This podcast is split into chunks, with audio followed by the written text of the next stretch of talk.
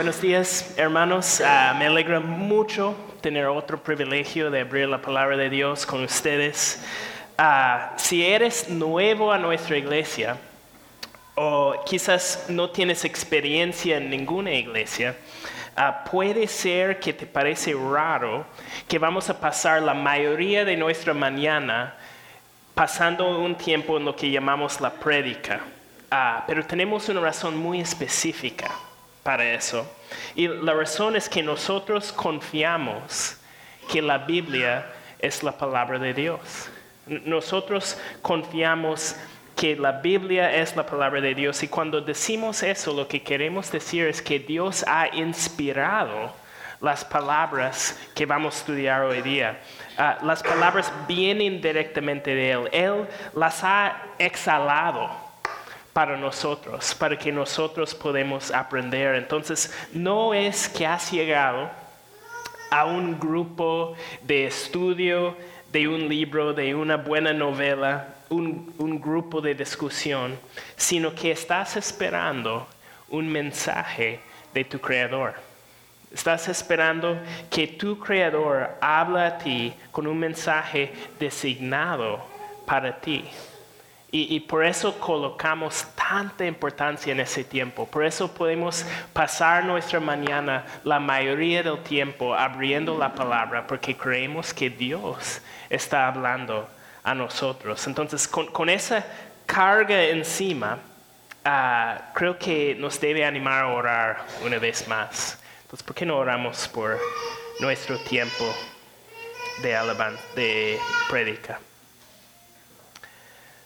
Padre Santo, tu palabra nos enseña a orar, a, pedir ayuda con tu palabra. dice tu palabra, ábreme los ojos para que contemple las maravillas de tu ley. Padre, abre nuestros ojos hoy día. Padre, queremos contemplar las maravillas que hay en tu palabra.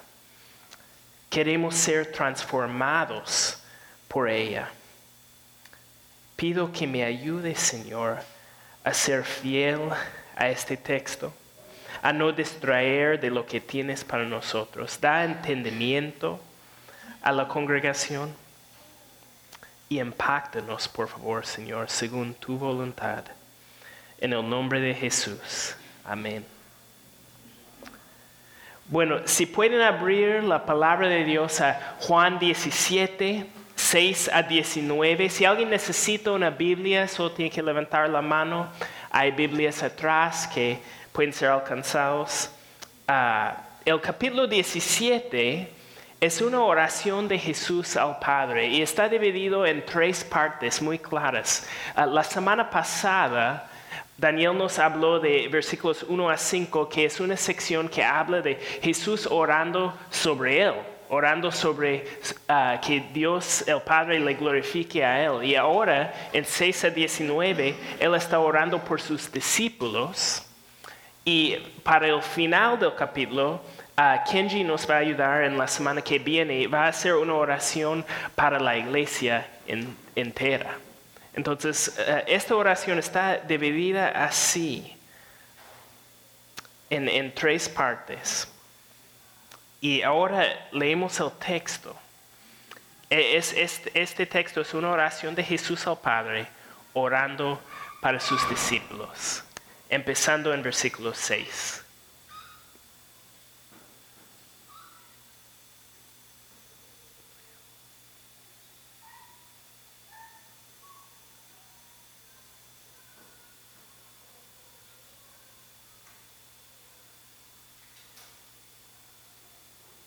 Más, arriba todavía.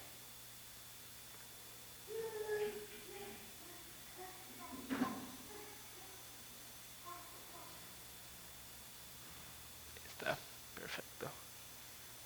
Gracias. Dice la palabra de Dios. A los que me diste del mundo, les he revelado quién eres. Eran tuyos Tú me los diste y ellos han obedecido tu palabra.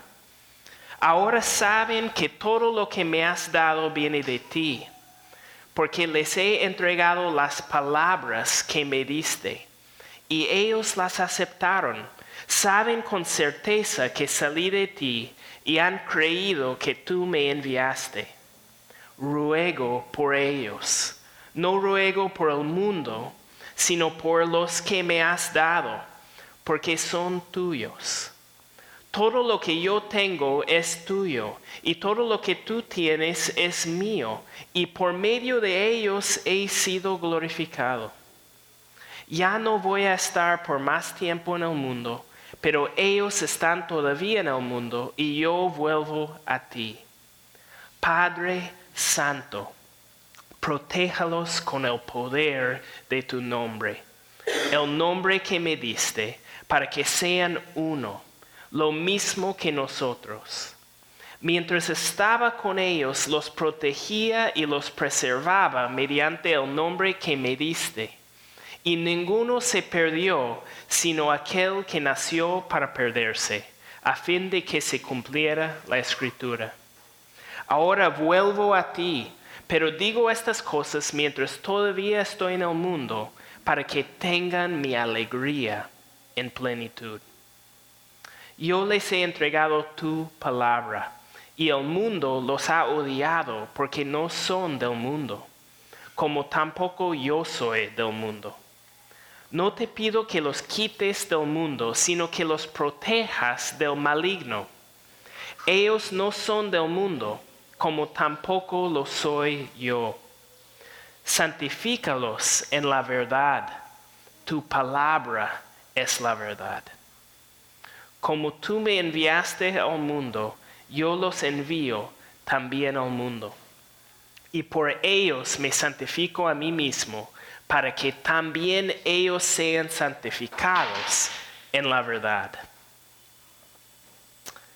Qué lindo pasaje, ¿no? desde este capítulo 13 nos encontramos en la última noche de Jesús con sus discípulos y por cinco capítulos la preocupación central de Jesús es cómo van a estar sus discípulos cuando Él ha partido.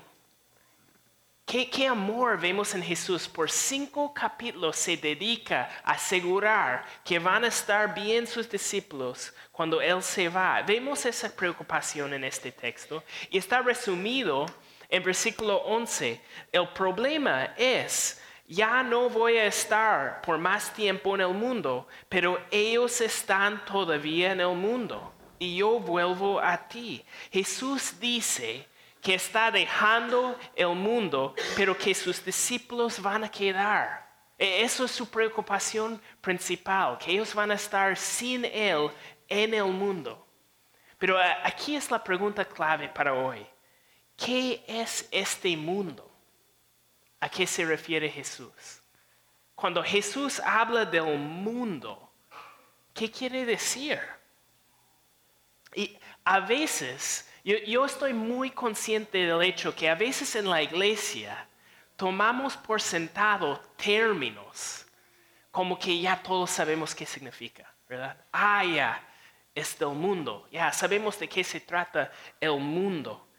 Pero hay distintas formas de entender palabras y tú vas a estar afectado por la forma que tú entiendes esas palabras. Ya, sabemos eso muy claramente en Latinoamérica, ¿verdad? un término puede ser una palabra muy normal en Venezuela y ser una lisura en Perú, ¿verdad? Importa mucho qué significa una palabra, qué significa mundo.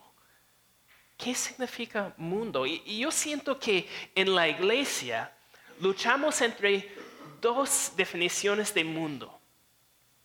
Y, son dos extremos. Hay, personas que consideren al mundo como un lugar que incluye a nosotros, un lugar que es básicamente bueno y solamente tiene necesidad de ser restaurado.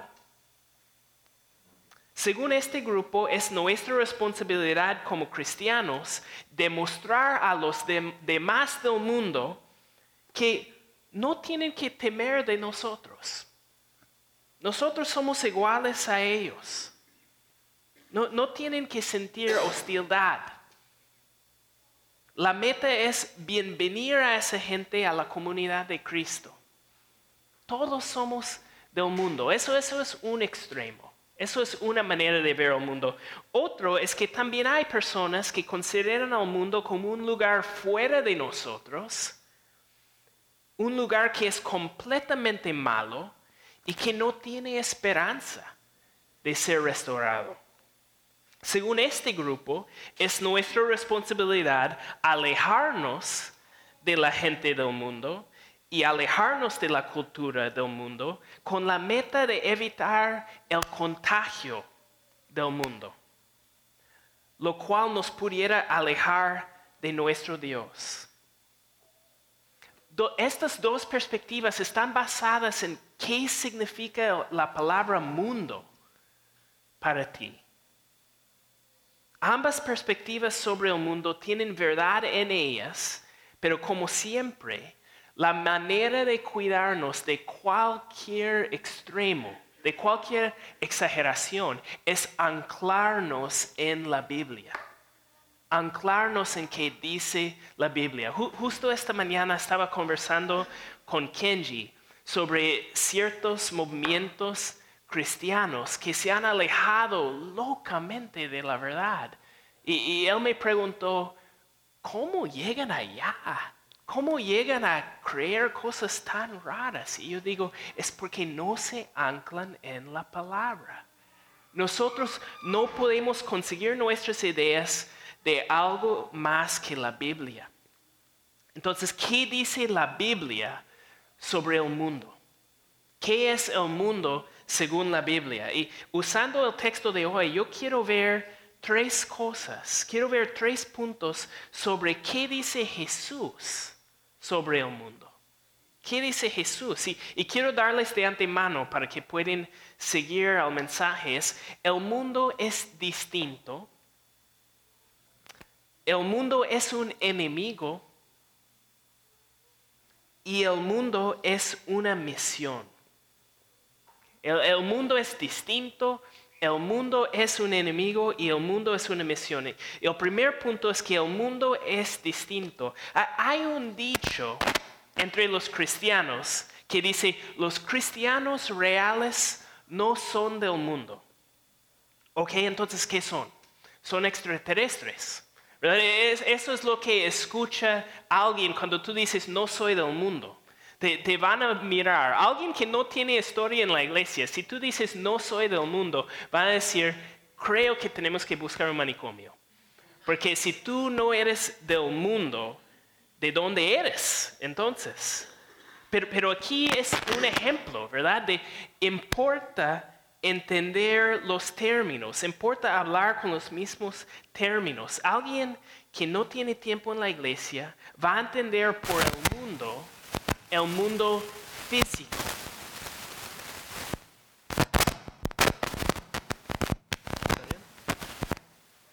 ¿Está bien?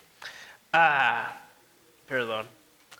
Van a decir, bueno, si tú vives en la planeta Tierra, eres del mundo. ¿Verdad? Eso es lo que alguien típico creería del mundo. Pero tenemos que aclarar para la gente que no están acostumbrados que cuando Jesús habla del mundo, está hablando de un grupo de personas y un grupo de valores distintos a los discípulos de Cristo. Distintos. Mira cómo habla Jesús en nuestro pasaje.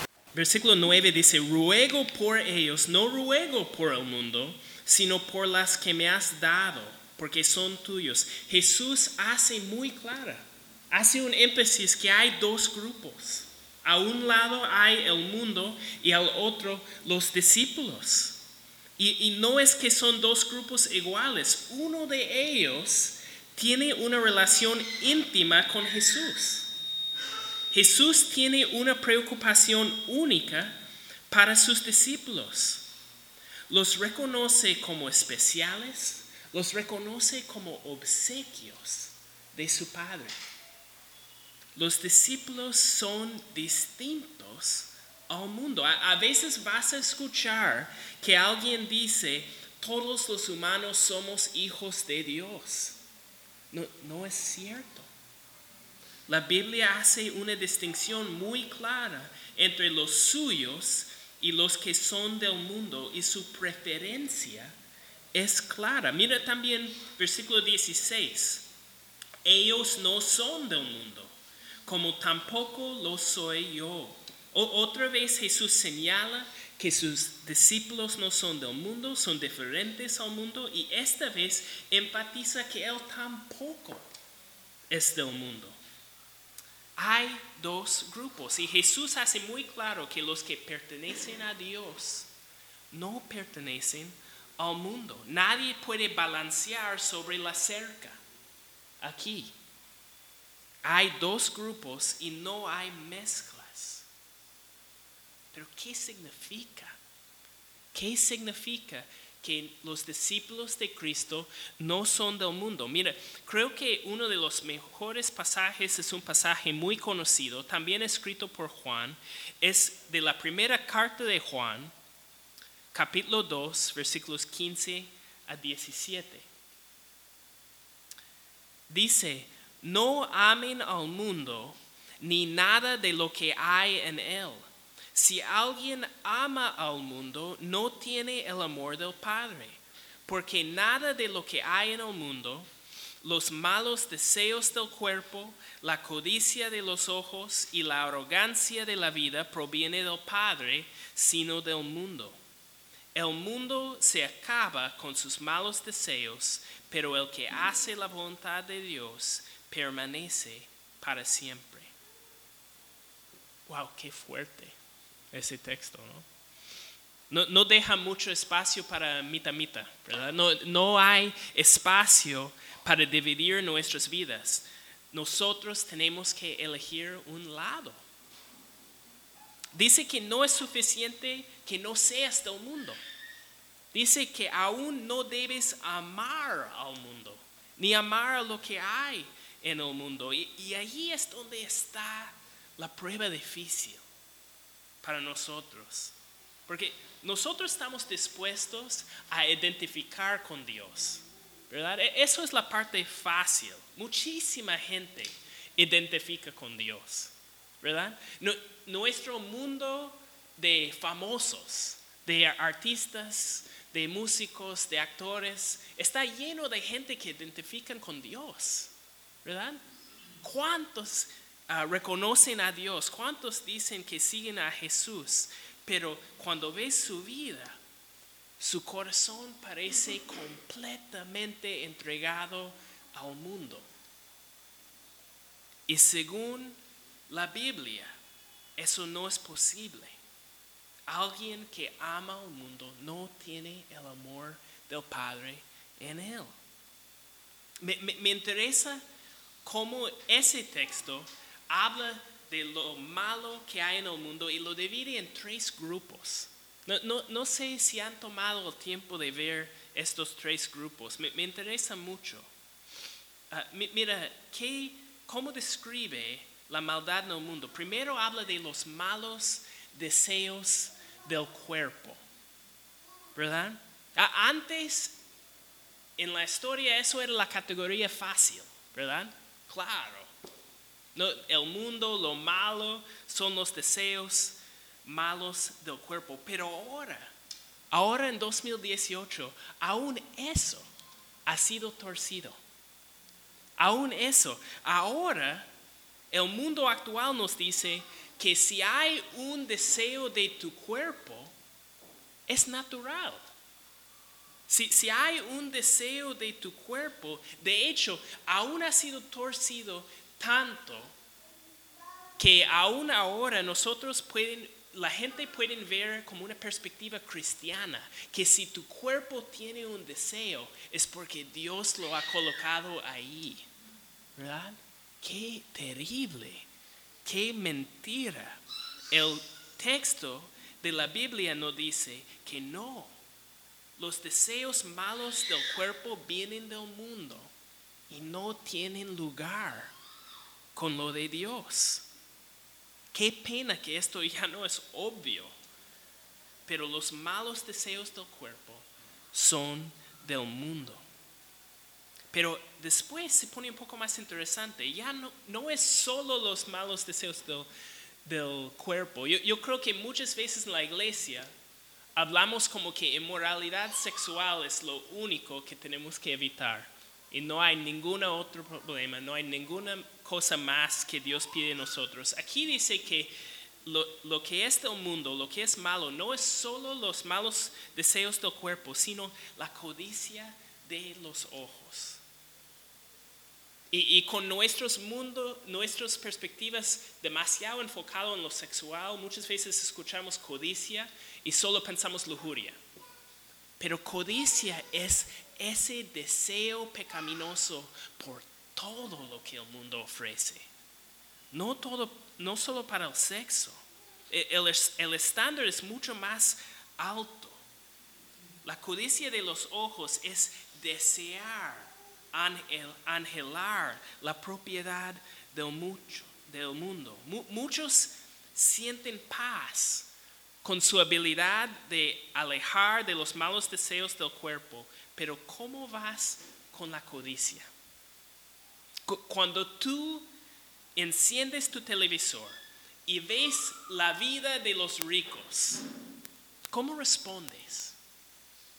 ¿Cómo, respondes? Cuando planeas tu futuro y tu carrera, ¿qué son tus metas? ¿Estás considerando cómo vas a acumular los recursos, las habilidades para comprar las cosas que deseas? ¿Estás con una perspectiva del mundo o del Padre? ¿Has considerado eso como un pecado? ¿Has considerado que estas actitudes contradicen a Dios porque no provienen del Padre? Sino del mundo, estamos muy rápidos para limitar lo que es del mundo y tratar como normal lo que no es del Padre. Y no termina ahí, ¿verdad? No, no solo malos deseos son del mundo, no solo codicia, sino también la arrogancia de la vida. ¿Qué, qué será eso? La arrogancia de la vida. ¿Cómo, sientes tú cuando medites sobre la cultura de hoy? ¿Qué es la meta principal de la cultura de hoy? Honestamente yo creo que es ser famoso. Vivimos en una cultura que la meta es ser famoso, ni, importa cómo lo logras.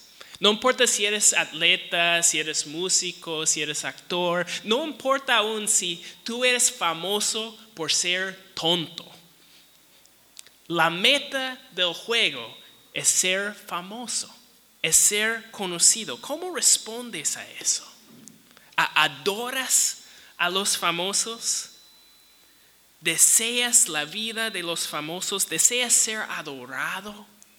Eh, la arrogancia de la vida es pensar que nosotros merecemos la adoración que solo pertenece a Dios. E, eso es la arrogancia de la vida, es decir, yo merezco que miren a mí. Y eso es del mundo. Y no hay el amor del Padre en eso amar esa cultura de arrogancia es contradictorio al amor del Padre. Entonces ya, ya está empezando a formar un retrato en nuestras cabezas, ¿verdad? El, mundo y los discípulos de Cristo son distintos. Pero, pero ¿qué nos distingue? ¿Qué nos distingue? Primero en Juan 2, 15 a 17 ya, ya empezó a darnos una idea pero simplemente somos distinguidos por evitar cosas oscuras. Simplemente se trata de evitar esas cosas. O, hay otra forma para describir la distinción entre los discípulos de Cristo y el mundo. ¿Qué, qué nos distingue del mundo? Y, y, ahí quiero que volvemos al texto principal y, y vemos versículos 6 a 8. Dice, a los que me diste del mundo, les he revelado quién eres. Eran tuyos, tú me los diste y ellos han obedecido tu palabra. Ahora saben que todo lo que me has dado viene de ti, porque les he entregado las palabras que me diste, y ellos las aceptaron. Saben con certeza que salí de ti y han creído que tú me enviaste. ¿Qué distingue a los discípulos de Jesús del mundo? ¿E-, ¿Es que vayan a la iglesia los domingos? ¿E-, ¿Es que no usan lesuras? No, según el texto, es la palabra de Dios. Es que vivimos por la palabra de Dios. Como dije al principio del servicio, hay una razón que ponemos tanta importancia en la Biblia.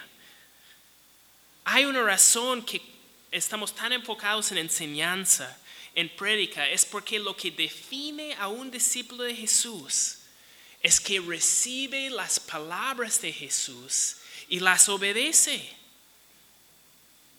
Y para eso, obviamente, uno tiene que conocer su Biblia. Uno tiene que conocer su Biblia. tuve la oportunidad ayer asistir a un evento ah, de unos jóvenes, de unos nueve iglesias, creo, con eventos enfocados en conocer a la Biblia. Y yo dije, wow, qué bajo estándar tenemos ahora, que realmente solo queremos que los jóvenes tienen diversión y entretenimiento y nada más. Y no esperamos que conocen sus Biblias. No esperamos que conocen la palabra de Dios. Nosotros tenemos que conocer a la Biblia para distinguirnos del mundo y para ser discípulos de Cristo. Si tú vas a aprender cómo ser un discípulo de Cristo solo por medio de observar otros miembros de tu congregación, mucho de lo que tú agarras no va a ser ordenanza de Cristo, va a ser cultura cristiana. ¿Verdad? Tú vas a aprender cuándo levantarte y cuándo sentarte. Tú vas a aprender cómo saludar. Tú vas a aprender que hermano es una palabra que usas para otro cristiano y no para alguien que nació de tu mamá. Tú vas a aprender cultura cristiana. Sin la Biblia es muy posible. No necesitas la Biblia para aprender cómo pertenecer a una congregación. Y les aseguro que hay muchísimas personas que aprenden a vivir muy bien la cultura cristiana y no conocen a Jesús. No conocen a Jesús. Lo que distingue a un discípulo de verdad del mundo no es dónde va domingo por la mañana es que vive por la palabra de Dios. Mira versículo 17. Este versículo es, es lo que más me impactó en este pasaje. Santifícalos en la verdad. Tu palabra es la verdad. Tu palabra es la verdad. ¿Por qué tanto enfoque en la Biblia? Es porque la Biblia es el instrumento de Dios para nuestra santificación. Dios nos santifica por medio de la Biblia. Y, quizás es importante aquí reconocer el significado de santo, el significado de santificar. Creo, que cuando escuchamos santo, pensamos perfecto, puro, sin mancha. pero santo también significa apartado Santo significa apartado. Cuando escuchamos, por ejemplo, que en el templo usaron una lámpara, ¿verdad? Dijeron, ese lámpara era santificado, era santo. No, no era que era una lámpara sin pecado, ¿verdad? E- Era que era una lámpara que había sido apartado para propósitos de Dios. Cuando dice santifícalos en la verdad, está diciendo apártalos en la verdad.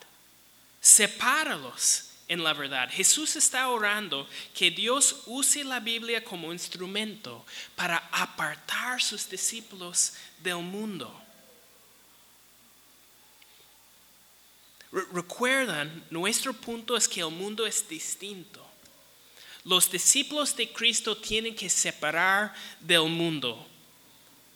Pero anota, anota que no es una separación física.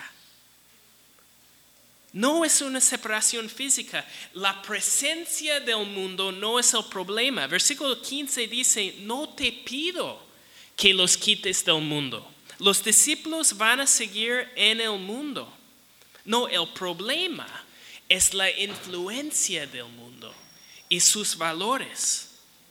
Por eso la solución no es alejarse físicamente. La solución es sumergirnos en la verdad revelada en la Biblia. Mi- Mira cómo esto es explicado en Romanos 12:2.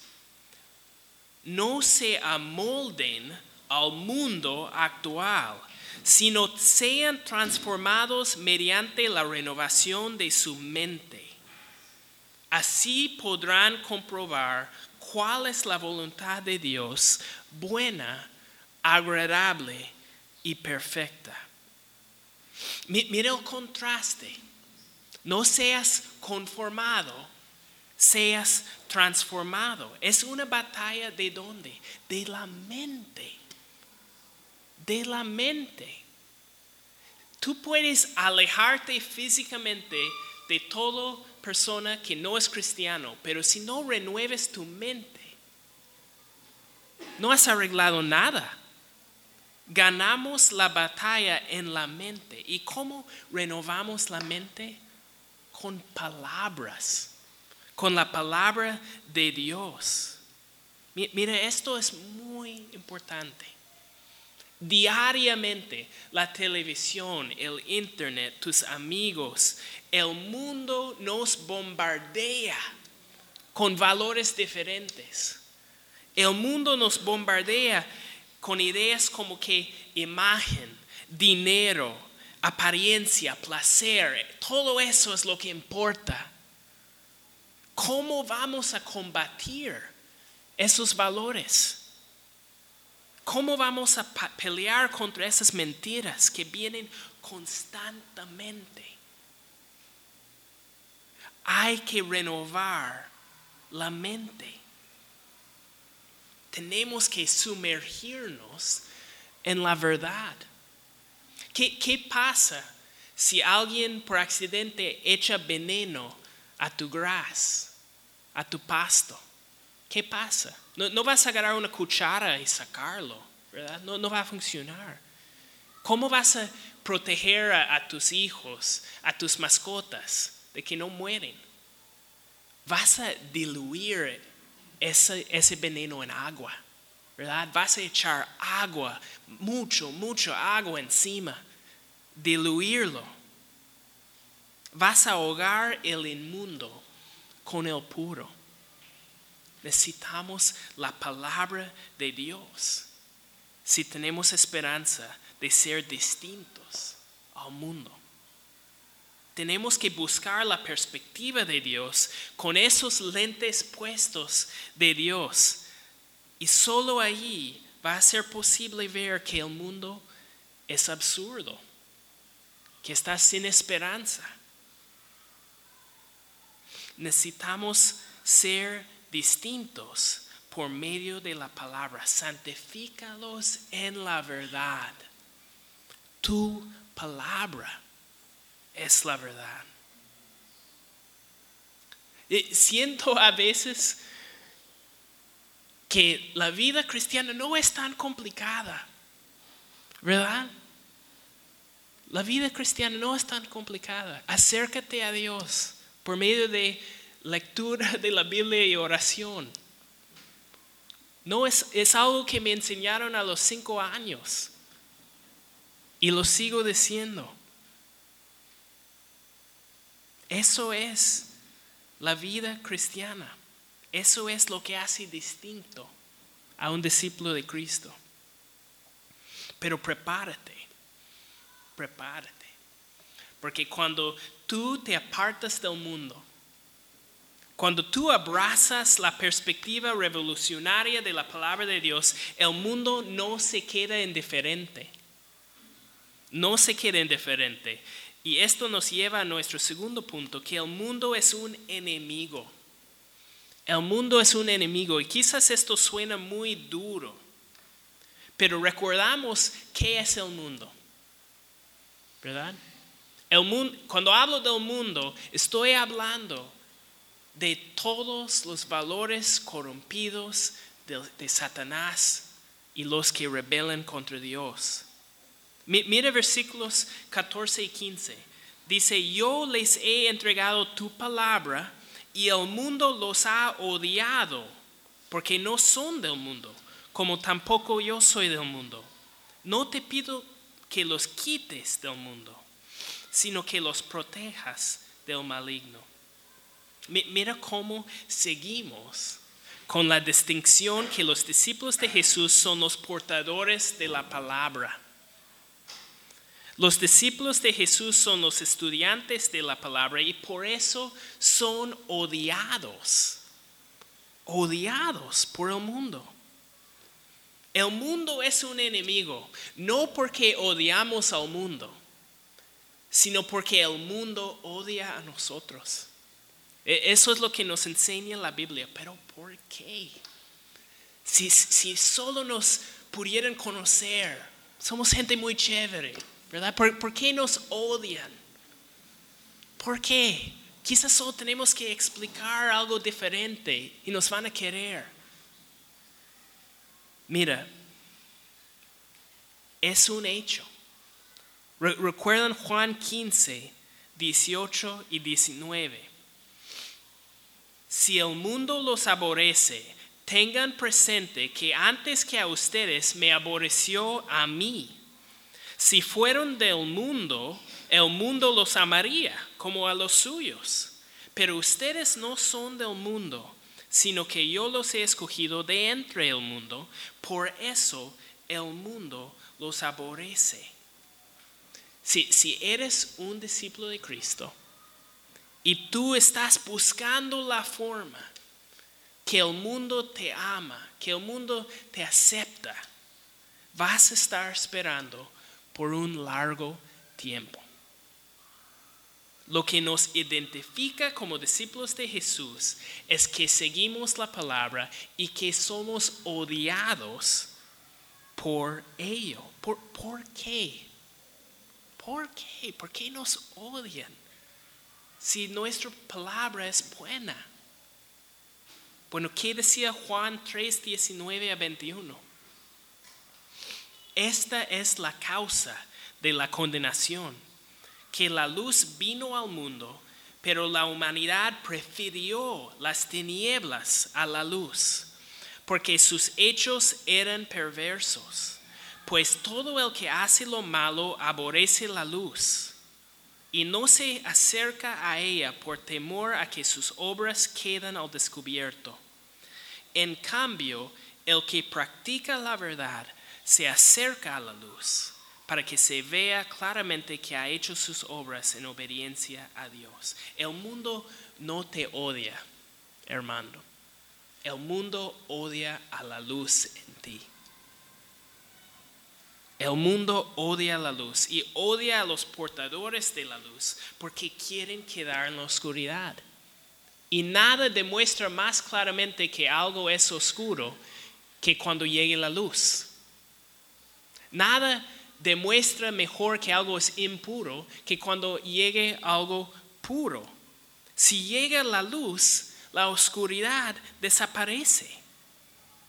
Por eso la relación entre el mundo y los discípulos de Jesús siempre va a ser conflictivo. Y así ha sido, ¿verdad? Así ha sido por dos mil años. Eh, eh, ha sido un conflicto tan grande que ha habido la exageración en muchos tiempos de que llegue a ser una guerra física, ¿verdad? Han habido cruzadas, han habido momentos en que la gente ha levantado la espada para matar, intentos a ganar al mundo. Pero, pero, quiero seguir enfatizando lo que ya hemos estado diciendo, que esta guerra no es una guerra física, es una guerra de mente es una guerra de corazón. Nuestra espada no es una espada física, es la espada del Espíritu, la palabra de Dios. Dice 2 Corintios 10:5, destruimos argumentos y toda altivez que se levanta contra el conocimiento de Dios y llevamos cautivo todo pensamiento para que se someta a Cristo. La batalla está en la mente.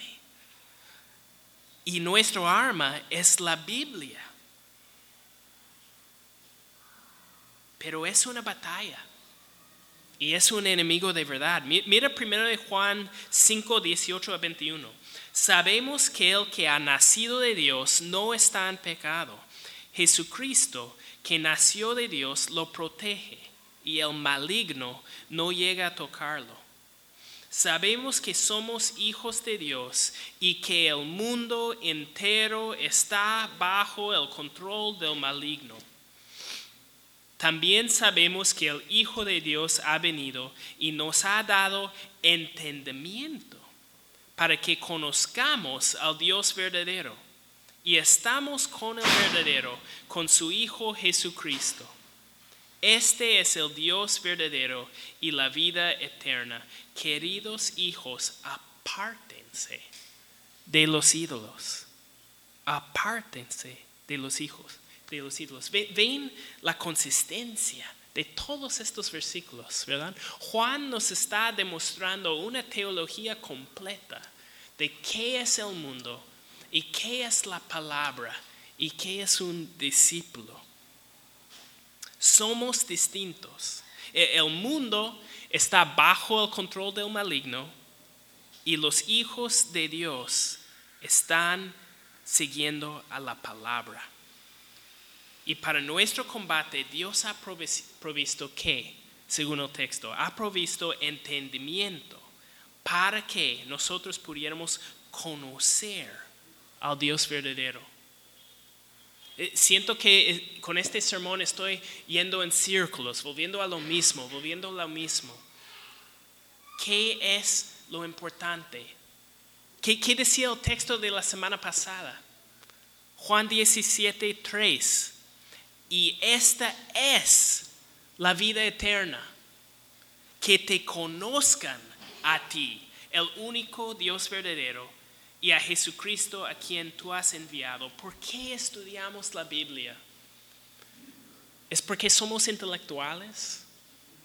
¿E, e, ¿Es porque somos personas creídos? No, es porque es central a la experiencia cristiana. Es central. Nuestra salvación depende de conocer al Dios verdadero por medio de la revelación de su Biblia. Es central. Entonces, eso es todo. Vamos a la palabra para reconocer cómo somos distintos al mundo y nos preparamos para ser odiados por el mundo. Nada más. E, eso es la vida cristiana. La Biblia existe solo para alumbrar nuestro propio camino y protegernos de caer bajo la influencia del mundo? ¿Eso es todo? ¿O hay algo más? Bueno, el texto dice que sí. Hay, un tercer punto, que el mundo es una misión. El mundo es una misión. después de los primeros dos puntos, uno pudiera ver al mundo como un peligro para ser evitado, como un oponente para ser combatido. Pero cuando nos quedamos ahí y llegamos al versículo 15, nos quedamos con, confusión. ¿no? Di- Dice versículo 15, no te pido que los quites del mundo, sino que, los protejas del maligno. Uno lee ese versículo y pregunta, ¿por qué? ¿Por qué tengo que quedarme aquí? ¿Verdad? ¿Por qué no me puedes quitar del mundo? Viendo como, no, no sé, siento que si vives en este año, si enciendes las noticias, ¿quién quisiera quedar? Honestamente, el mundo es terrible. El pecado es feo. Leo ver- versículo 15 y digo, ¿por qué Jesús? ¿Por qué no me puedes quitar del mundo? ¿Por qué no me puedes llevar a donde no hay más dolor, donde no hay más maldad? Si, si deseas apartarme, santificarme, Dios, ¿no tendría más sentido quitarme del mundo? Bueno, la razón que no tiene más sentido es porque el mundo no es solo un enemigo, es también una misión. Mi- Mira versículo 18, como tú me enviaste al mundo, yo los envío también al mundo. Dios no nos puede quitar del mundo porque nos ha enviado al mundo. E- Ese mismo mundo lleno de inmundicia, ese mismo mundo con valores completamente contradictorios a los valores de Dios, ese mundo es nuestra misión. ¿Y, y en qué forma es nuestra misión? ¿En qué forma? En la misma forma que Jesús fue enviado. Mi- Mira el texto. Como tú me enviaste al mundo, yo los envío también al mundo. Nosotros encontramos el sentido de nuestra misión en la misión de Jesús. ¿Qué, dice Juan 3, 16 y 17? Porque tanto amó Dios al mundo que dio a su Hijo unigénito, para que todo el que cree en Él no se pierda, sino que tenga vida eterna. Dios no envió a su Hijo al mundo para condenar al mundo, sino para salvarlo por medio de Él. Eh, Nuestra misión tiene que imitar la misión de Jesús. Es una misión de amor. E- Es una misión de sacrificio. Es una misión para llamar al mundo a creer en Jesús. No, no es suficiente quedarnos con el conocimiento que el camino del mundo termina en el infierno. No, no es suficiente evitar ese mismo camino nosotros. También tenemos un deber de sonar la alarma, de proclamar la gloria de Dios en el rostro de Cristo, como está expresado en su santa palabra. Nosotros tenemos una misión. Pero, para concluir, quiero preguntar, ¿qué realmente es el mensaje que hemos sido enviados a proclamar? Debemos ser enviados al mundo como Jesús era enviado al mundo. Y vas a encontrar miles de explicaciones sobre qué tiene que hacer uno. ¿Verdad? Gente van a agarrar ciertos versículos y decir, ah, eso es la misión de Jesús. ¿verdad? Ah, Jesús ah, comía con pecadores, entonces mi misión es comer con pecadores. Pero, pero ¿qué es el Evangelio?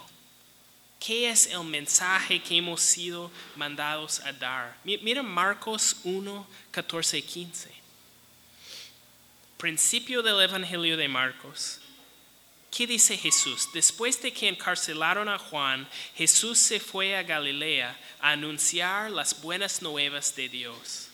Se ha cumplido el tiempo, decía, el reino de Dios está cerca, arrepiéntanse y crean las buenas nuevas.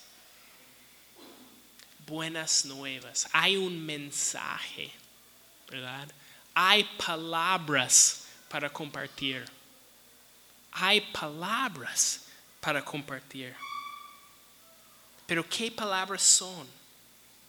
Bueno, ¿dónde está el Evangelio en nuestro texto de hoy? Quiero, terminar con esto. Mi- Mira el versículo 11. Padre Santo, protéjalos con el poder de tu nombre, el nombre que me diste, para que sean uno, lo mismo que nosotros. Creo que era en ah, Abre mis ojos, que, que habla de Padre Santo, ¿verdad? ¿Has pensado en ese término? Padre Santo. Pi- Piensa en eso. Padre, ¿verdad? Padre, una palabra de familia, de, de identificar no solo en nombre, pero en relación, en, en herencia. Eh, no hay algo más cercano que llamar a alguien Padre. Pero no solo Padre, Padre Santo, Santo, el Dios Santísimo. El que no tiene pecado ni puede mirar al pecado, el que tiene todo conocimiento, el que es todo amor, el que es todo poder, ese santo, identificado como mi Padre. ¿No, parece una contradicción? Padre Santo, ¿cómo puede ser el Santísimo mi Padre, siendo tan impuro como soy? ¿Cómo es posible esa aparente contradicción? ¿Cómo puede ser Dios trascendente como santo y a la vez que es Padre cercano? La, respuesta viene donde termina nuestro pasaje de hoy. Mi- Mira versículo 19. Dice, y por ellos me santifico a mí mismo, para que también ellos sean santificados en la verdad. ¿Qué, era el propósito de que Jesús se santifica? que Jesús se aparta para la obra que le había dado el Padre. El propósito para que Él sea completamente obediente en la cruz. Dice este texto dos cosas muy claves. Dice que era por ellos, por sus discípulos. El propósito era para ganar algo para ellos. ¿Pero qué? ¿Qué, qué tenían que hacer? No solo dice por ellos, dice para que ellos sean santificados. La obra de Cristo era para que ellos sean santificados. La santificación nuestra era pasiva. Nosotros no lo logramos. Era logrado por la santificación de Jesús. Es un resultado de su santificación cumplida en la cruz. Versículo 19 dice que las buenas nuevas son que Jesús murió por nosotros para que seamos santificados. Nosotros en nuestras propias fuerzas no podemos acercarnos al Santísimo y llamarle Padre. Padre Santo sería blasfemia si no fuera por la obra de Jesús. ¿En- ¿Entienden eso? Jesús es el Hijo de Dios, es el camino, la verdad y la vida. Y nadie llega al Padre sino por Él. Eso es el mensaje que somos enviados a proclamar hasta el fin de nuestros días.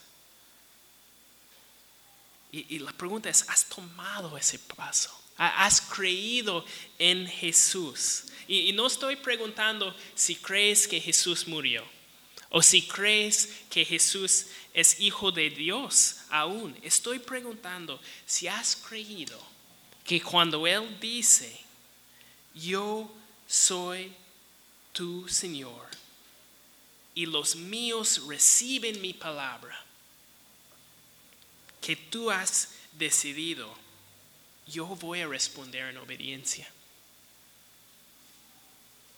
Quizás te das cuenta hoy, dices, pastor, yo me he identificado toda mi vida como cristiano, pero nunca he estado dispuesto a renunciar al mundo. Nunca he estado dispuesto a renunciar al mundo. E, escucha la palabra de Dios. El que ama al mundo no tiene el amor del Padre. No tiene el amor del Padre. Hoy, hoy pudiera ser el momento. Hoy pudiera ser el momento que te arrepientes de verdad. Que dices, hoy voy a cambiar de equipo. Hoy día yo voy a decir, yo no soy del mundo. ¿Y por qué? Porque Jesús no es del mundo. ¿Y qué gana el hombre si gana todo el mundo pierde su alma? Así nos enseña la palabra. Quizás hoy es el día que dices, yo deseo llamar a Dios mi Padre Santo. Voy, voy, a, orar.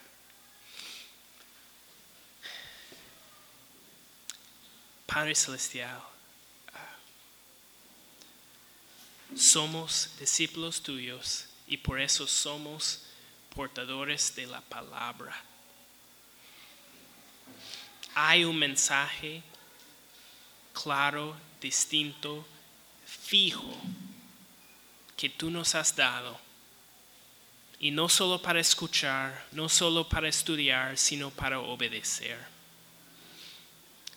Señor, pido para esta congregación, Señor. Pido para los que quizás pudieran estar aquí dudando si son creyentes de verdad. Reconociendo que al final del día su amor es para el mundo y no para ti. Gracias Dios que por medio de Cristo hay la oportunidad para cada uno entregar su vida a ti y ser transformado por ti. Señor, por favor, si, si hay alguien aquí esta mañana que esté en ese lugar, que tenga la valentía de, de tomar una decisión hoy, que se puede acercar a un, después del servicio y decir, yo ya no quiero ser del mundo. Yo quiero seguir a mi Jesús. Señor, mientras ah, terminamos cantando, abre mis ojos Señor, recordamos lo que dice tu palabra. No queremos que abres nuestros ojos para ganar algo en este mundo. Queremos ojos espirituales. Queremos que abres nuestros ojos a ver a ti, a ser santificado en tu palabra. Como dice Salmo 119, 18, abre mis ojos para contemplar las maravillas de tu ley. Señor. Señor, abre nuestros ojos. En el nombre de Jesús.